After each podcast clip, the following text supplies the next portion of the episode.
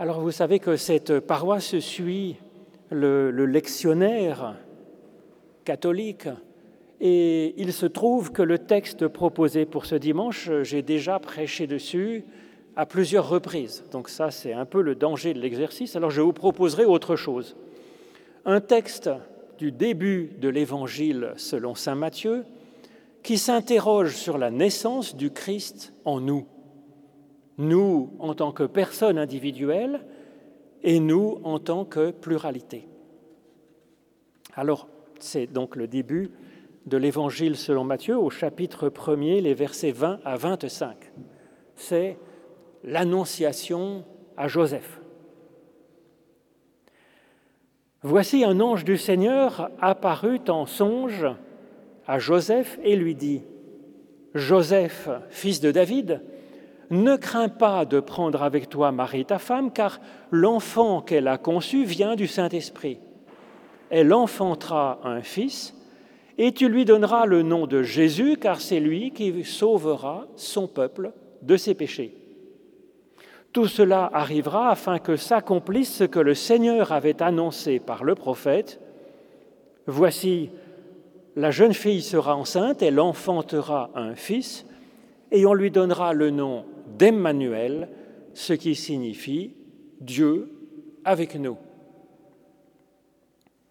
Et puisqu'il est question de nous, je vous propose d'entendre une méditation de l'apôtre Paul aux Romains, au chapitre 12, où il parle aussi du corps du Christ comme étant donc une pluralité, un nous. Alors comme euh, souvent dans l'apôtre Paul, il va et revient, je vais vous lire des extraits de ce chapitre 12. Vous pourrez le lire euh, chez vous pour euh, poursuivre votre réflexion personnelle.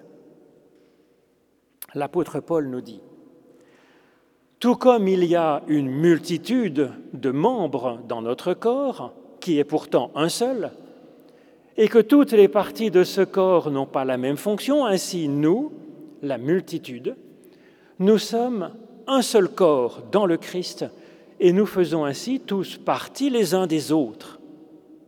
Nous avons des dons différents de la grâce, selon la grâce qui nous a été accordée en particulier. Quant à l'affection fraternelle, soyez pleins de tendresse les uns pour les autres. Soyez les premiers à honorer les autres. Bénissez ceux qui vous persécutent, bénissez et ne maudissez pas. Réjouissez-vous avec ceux qui se réjouissent, pleurez avec ceux qui pleurent, soyez bien d'accord entre vous. Ne soyez pas orgueilleux, ne vous laissez pas attirer par autre chose que par ce qui est humble, ne soyez pas trop sage à vos propres yeux, ne rendez à personne le mal pour le mal, mais plutôt toi, ne te laisse pas vaincre par le mal, mais sois vainqueur du mal par le bien.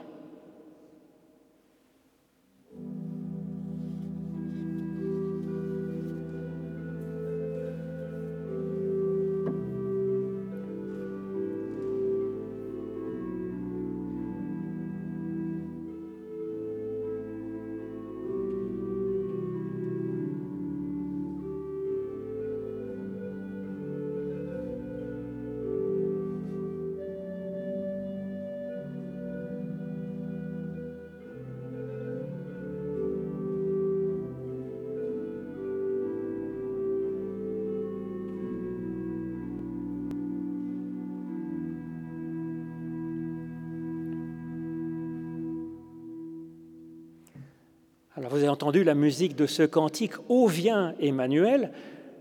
Effectivement, dans l'évangile de Matthieu, dans le début, vous avez entendu que Joseph reçoit l'annonce de la naissance d'un fils qu'il devra appeler Jésus. Et que ce faisant, il sera accompli la promesse de la venue d'un fils du nom d'Emmanuel, ce qui signifie Dieu avec nous. Alors je trouve que, mais est-ce qu'il n'y a pas une erreur quand même? Le prophète aurait-il prophétisé de travers qu'il faut appeler le fils Emmanuel et puis maintenant on dit qu'il faut l'appeler Jésus?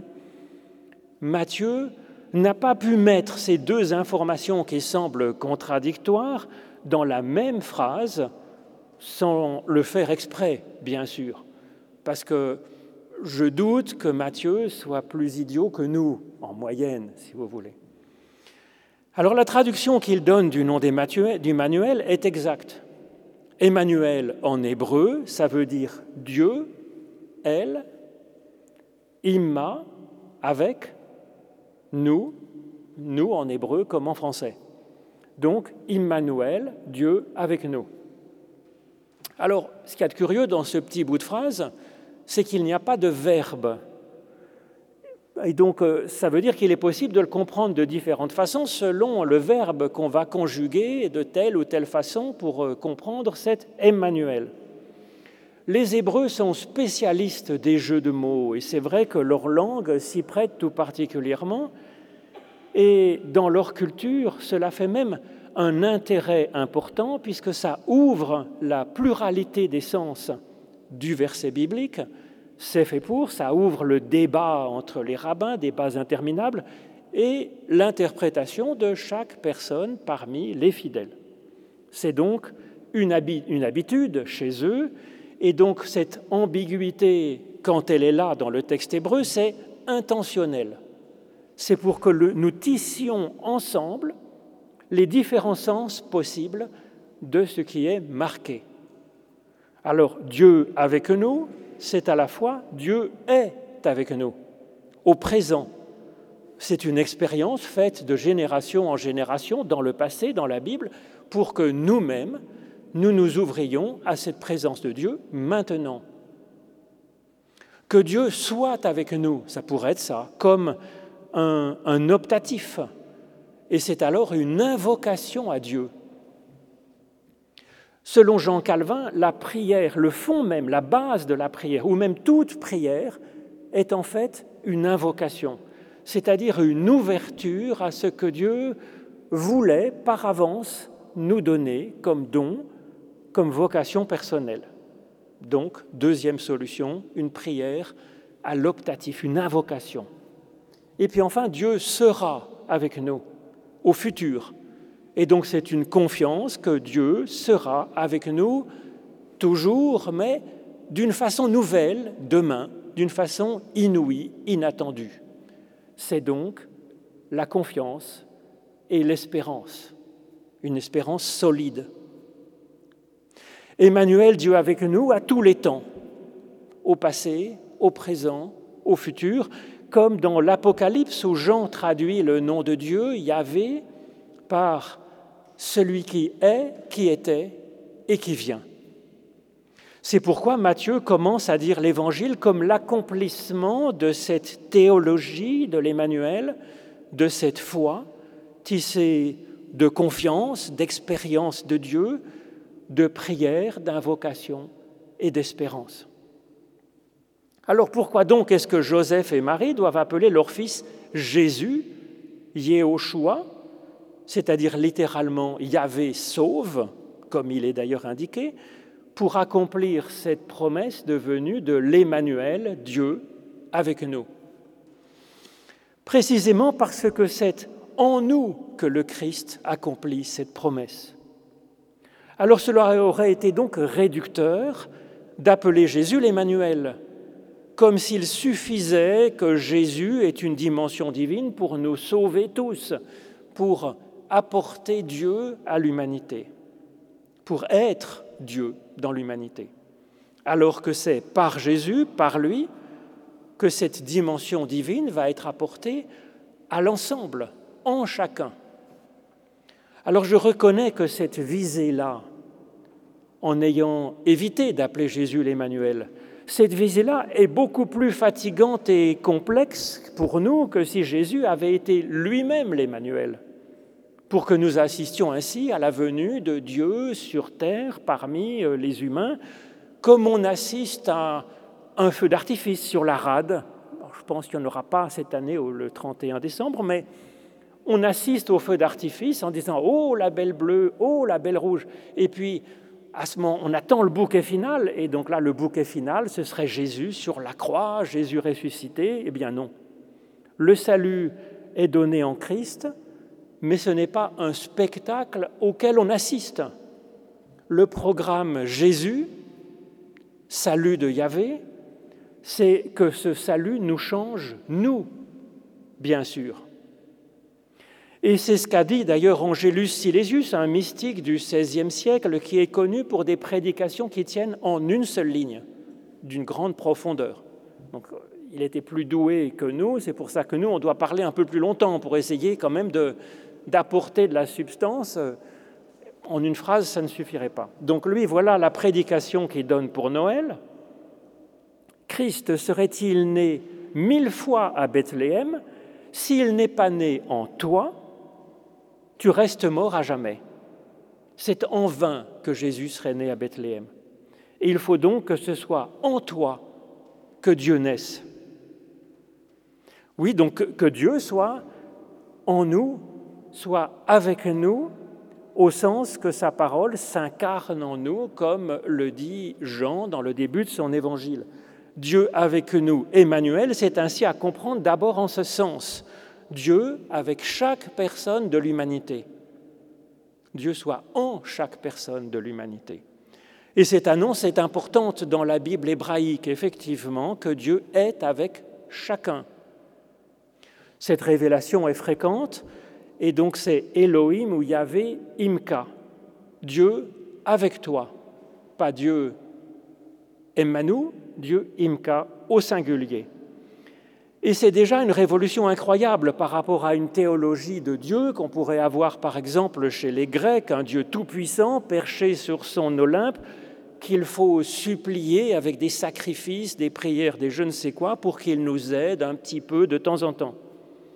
Au contraire, cette promesse de Dieu, Imka, est donnée à Jacob, je serai avec toi, sans condition.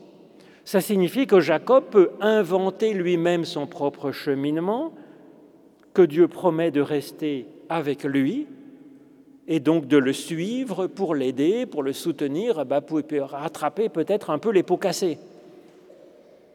C'est ce qui est dit aussi à Josué pour accomplir sa vocation personnelle quand il est au pied du Jourdain, devant le Jourdain, prêt à entrer en terre promise. On lui dit, ne t'effraie pas et ne t'épouvante pas, car l'Éternel, ton Dieu, est avec toi dans tout ce que tu entreprendras. Cette promesse donc de Dieu avec toi, elle est pour toute personne individuelle pas simplement à des grands champions comme euh, Jacob ou comme Josué ou comme Jésus. C'est ce que nous voyons dans, la, bénédiction qui est donnée à Moïse et à Aaron pour qu'ils bénissent l'ensemble des enfants d'Israël. Il Dieu leur donne cette méthode où la bénédiction doit être dite au singulier à chaque personne. Nombre 6. L'Éternel parla ainsi, Vous bénirez les enfants d'Israël de, cette sorte, vous leur, direz, L'Éternel te bénit et te garde. Et donc il y a là vraiment l'importance de l'individu personnel, en particulier, qui est béni par Dieu, accompagné par Dieu au singulier. C'est assez propre à la pensée biblique.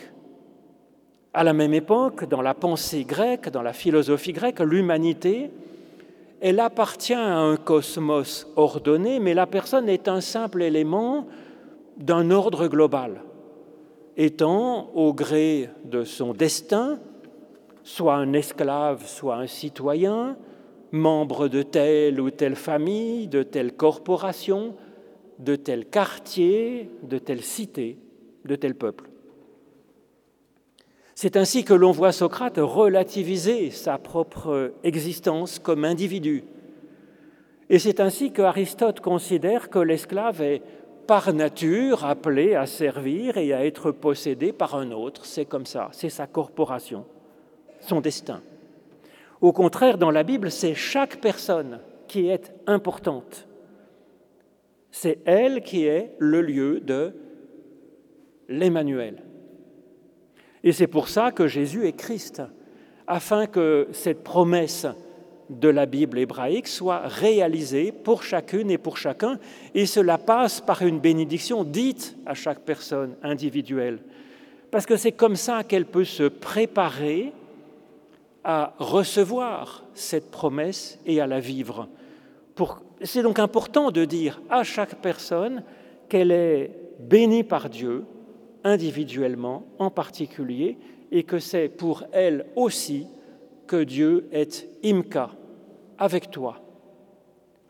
Alors c'est une question d'ouverture au souffle de l'Esprit de Dieu et c'est donc indispensable même au niveau de notre propre survie, pas simplement au niveau spirituel, au niveau de la vocation personnelle, parce que chacune et chacun de nous a besoin de paroles qui le reconnaissent comme humain, comme digne de vivre.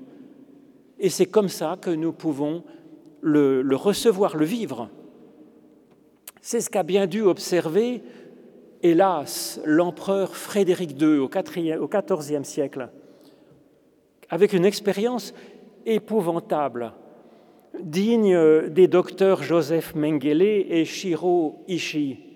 Frédéric II voulait savoir s'il existait une langue première naturelle. Ça part d'un esprit scientifique intéressant.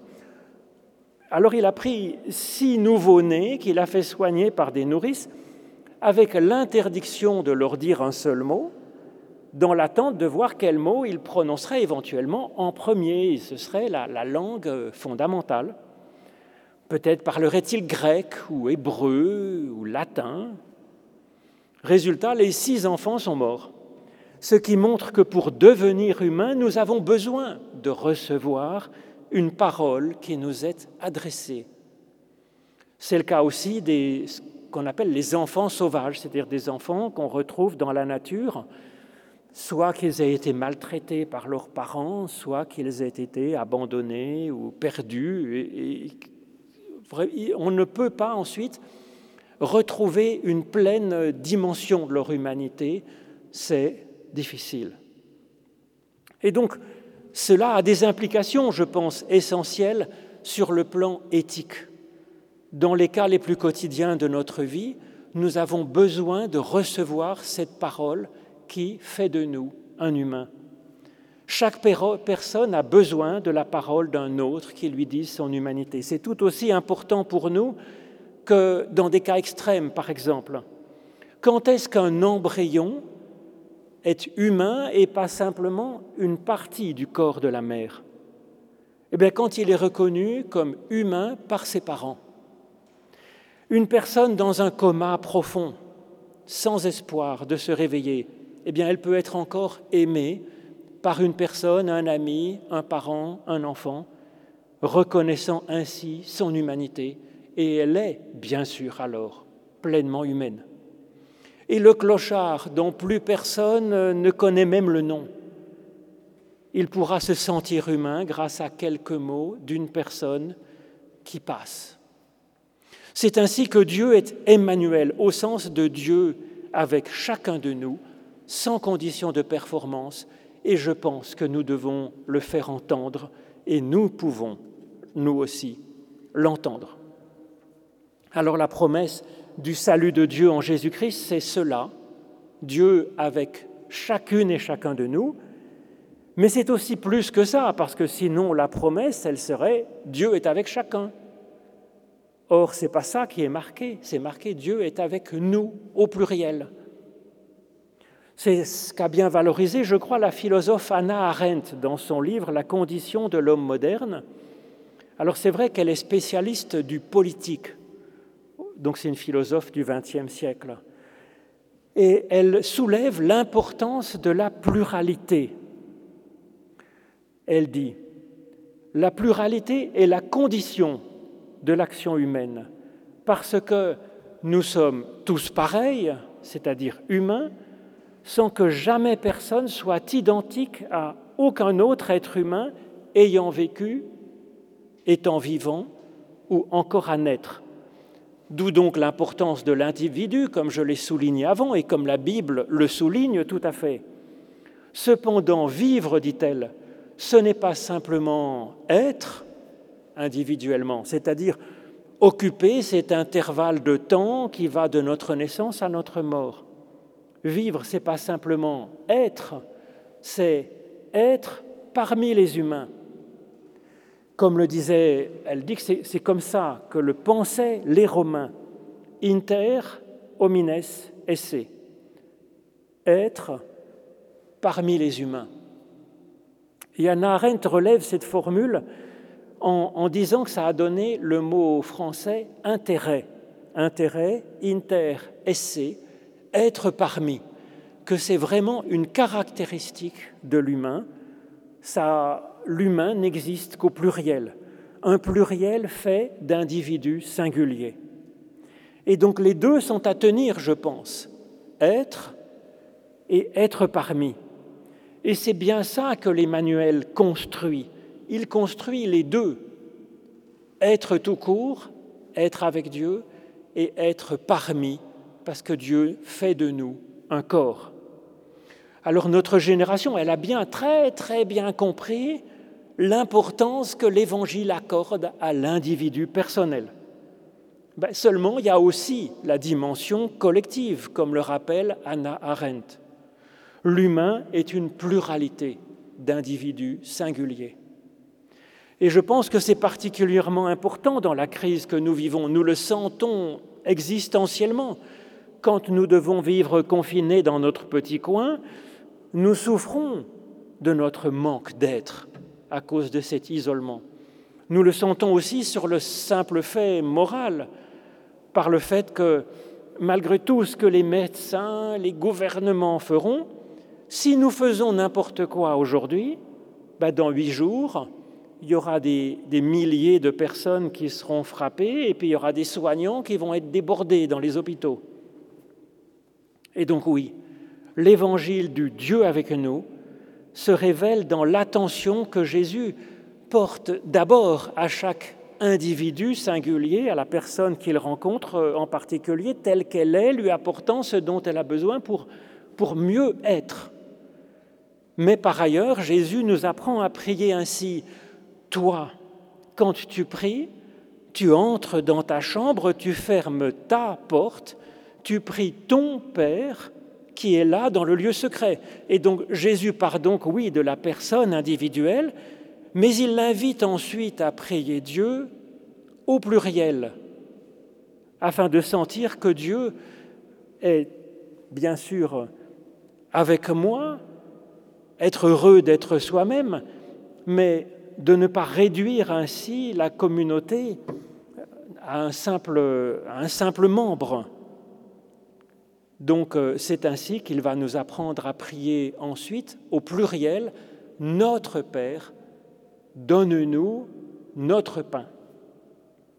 À prier au pluriel. Alors l'importance de la communauté, oui, et l'importance du singulier. Et donc qu'on ne soit pas réduit à être membre d'une communauté qui nous dirait que penser ou pour qui voter ou quoi voter, malheureusement, ça peut arriver, ou qui nous mettrait la présence de Dieu dans la bouche. Non, être une personne avec Dieu comme un je qui, qui entre dans sa chambre, qui s'adresse à un Dieu qu'il tutoie, auquel il dit que ton nom soit sanctifié. Mais ensuite, prier au pluriel, se sentir comme membre d'un corps, avec nos frères et sœurs humains, mais aussi plus largement avec la création tout entière. Et donc c'est ainsi qu'un enfant nous est né. Chaque personne nouvelle, oui, est d'une nouveauté inouïe, il n'y en a pas d'autres comme celle-là, un nouveau nous-mêmes, mais il y a un collectif. Ainsi, dans cet Emmanuel, Dieu avec nous. Alors vous l'avez entendu, c'est ce qu'exprime l'apôtre Paul quand il parle de l'humanité comme un corps dont nous sommes les membres. Alors cette idée de l'humanité comme un corps, il l'emprunte sans doute à un texte très célèbre à son époque de Tite-Live qui raconte la sécession de la plèbe en 494 avant Jésus-Christ. C'était un des grands, grands textes connus de tous les écoliers. Et donc Tite-Live, il présentait déjà l'humanité comme un corps, sauf que les différents membres, comme je vous le disais plus haut, c'étaient les différentes corporations ou les différents ordres de la cité. Donc Paul reprend cette image du corps, bien connue des Romains, mais en insistant non pas sur des corporations, des classes, des races, mais sur les individus. Ce sont eux, ce sont nous en particulier qui sommes les membres du corps, chacun ayant sa vocation propre, insistant sur l'importance que chacun effectivement soit bien à sa place, ne fasse pas défaut, et se sente aussi en, forme dans sa place et se sentent comme membres du corps en lien avec les autres, avec le reste de l'humanité et de la création. Être et être parmi. Se sentir béni et responsable, honorant les autres membres, bénissant les autres, honorant les autres, nous dit Paul, même le méchant le méchant est à soigner aussi parce que lui aussi est un membre du corps, un membre malade peut-être, mais un membre irremplaçable comme nous le sommes tous. Et en ces temps où nous sommes, il est bon, je pense, de se rappeler le nous de Emmanuel, Dieu avec nous, avec l'humanité comme corps du Christ. Et c'est aussi un appel à rester fidèle au poste, je pense, à notre poste, dans ce corps, dans ce nous, dans ce parmi. Et je pense personnellement, mais vous pouvez ne pas être d'accord, la banalisation de l'assistance au suicide me semble être un trouble de ce nous, où toute personne qui se sent parfois à juste titre rejetée, inutile ou pas aimée, peut choisir de se retirer du corps comme si chacun était propriétaire de sa propre existence. Or, nous en sommes plutôt copropriétaires, peut-être actionnaires majoritaires si vous voulez, mais nous ne sommes pas l'unique propriétaire de notre existence. Emmanuel, c'est Dieu avec chacun de nous et c'est Dieu avec nous comme un corps. Nous pouvons donc nous sentir être dignes individuellement et nous pouvons nous sentir être parmi les humains. C'est à ce double titre que notre existence est intéressante et même passionnante et est bénie en Christ. Alors ne craignez pas, Dieu est venu en vous et il est venu parmi nous tous. Que Dieu nous soit ainsi en aide. Amen.